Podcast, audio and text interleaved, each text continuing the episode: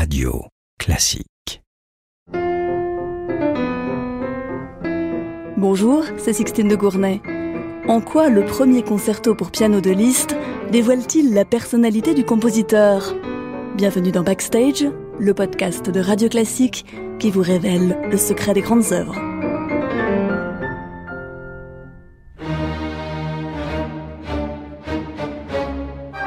Nous sommes à Weimar en 1855. Liszt fait entendre pour la première fois un concerto pour piano qu'il mûrit maintenant depuis une vingtaine d'années. Le compositeur est au clavier, tandis qu'Hector Berlioz tient la baguette. Les deux hommes sont des amis de longue date et partagent leur goût de la modernité musicale. Le public, lui, est dérouté.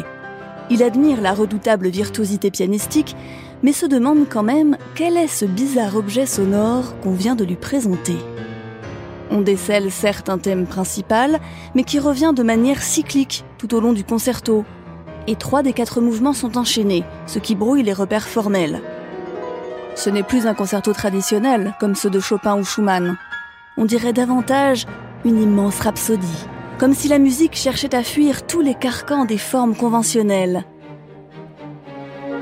Mais cette soif de liberté n'est-elle pas à l'image de la vie de Franz Liszt lui-même?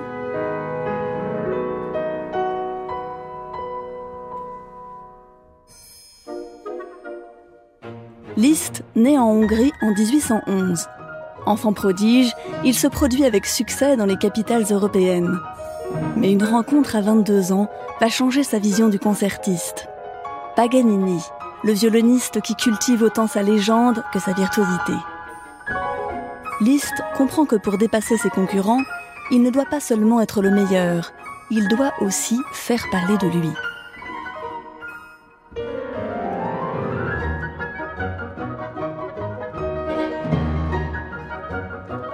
Très charismatique, il met en scène chacune de ses apparitions et régale le public d'improvisation à la virtuosité époustouflante.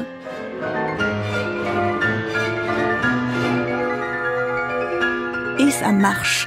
Les foules en délire se pressent à ses concerts. Les femmes, surtout, sont sous le charme. Ses admiratrices vont jusqu'à collectionner ses mèches de cheveux et même les mégots de ses cigares. Bref, Liszt est une star. L'écrivain Heinrich Heine ira jusqu'à parler de listomanie.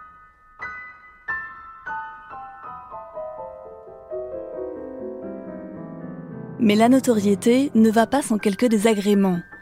Par exemple, lorsqu'on tombe amoureux d'une femme déjà mariée. Le scandale est énorme et les amants partent chercher le calme à l'étranger. Elle s'appelle Marie Dagou. Grande amie de Georges Sand, Marie aussi est romancière. Le couple aura trois enfants, dont Cosima, future femme de Wagner. Liszt et Marie Dagou résident en Suisse, puis en Italie, où le compositeur écrira ses recueils pour piano Les années de pèlerinage. À Rome, Liszt reprend un thème musical esquissé à Paris huit ans plus tôt et en tire un concerto pour piano. Nous sommes alors en 1839.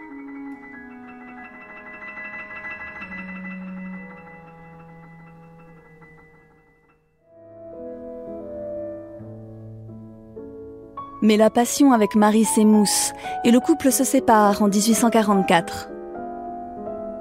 Trois ans plus tard, Liszt entame une nouvelle liaison de longue durée avec Caroline von Senn-Wingenstein. C'est une nouvelle page dans la vie du compositeur, sentimentale bien sûr, mais aussi musicale. Car Liszt abandonne le récital et les déplacements pour se fixer à Weimar, où il gagne sa vie comme maître de chapelle. Il s'intéresse beaucoup plus à l'orchestre et compose ses poèmes symphoniques. Il reprend aussi le concerto pour piano qu'il avait écrit à Rome et en modifie considérablement l'orchestration. Nous sommes alors en 1848.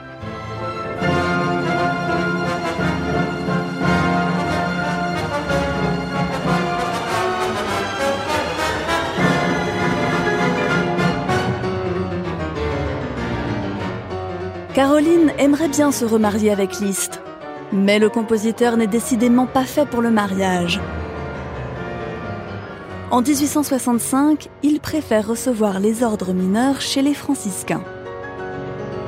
Après le frac du concertiste, l'habit monastique et la tonsure sont donc la nouvelle panoplie de celui qu'on appelle désormais l'abbé Liszt. Mais le compositeur ne s'enferme pas pour autant dans un monastère. Il partage son temps entre Rome, Weimar et Budapest, enseigne le piano et continue de composer. Si bien qu'on peut se demander si son entrée dans les ordres était vraiment uniquement due à un appel mystique. N'était-ce pas plutôt une manière de préserver sa liberté? C'est bien cette soif de liberté perpétuelle que réclame le piano dans le premier concerto. Liszt y propose une nouvelle façon d'écrire qui s'inspire à la fois de la variation et de la rhapsodie. Au lieu d'un thème différent pour chaque mouvement, comme il est d'usage dans un concerto traditionnel, celui de Liszt est unifié par une mélodie principale qui circule sous différentes formes, comme un personnage principal qu'on retrouverait au gré de multiples péripéties. On appellera cela plus tard la transformation thématique et on retrouvera ce procédé typique de Liszt dans d'autres œuvres du compositeur, comme son deuxième concerto pour piano ou la Totentanz.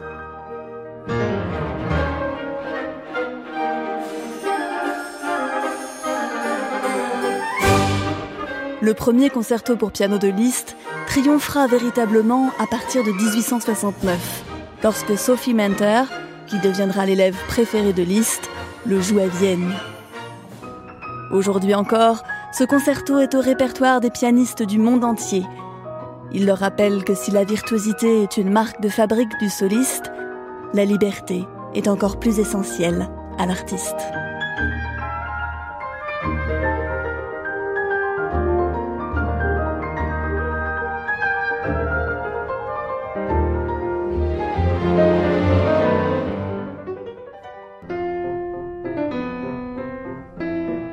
Backstage est un podcast de Radio Classique.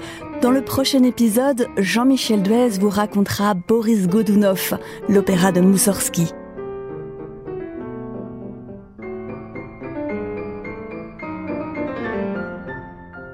Radio Classique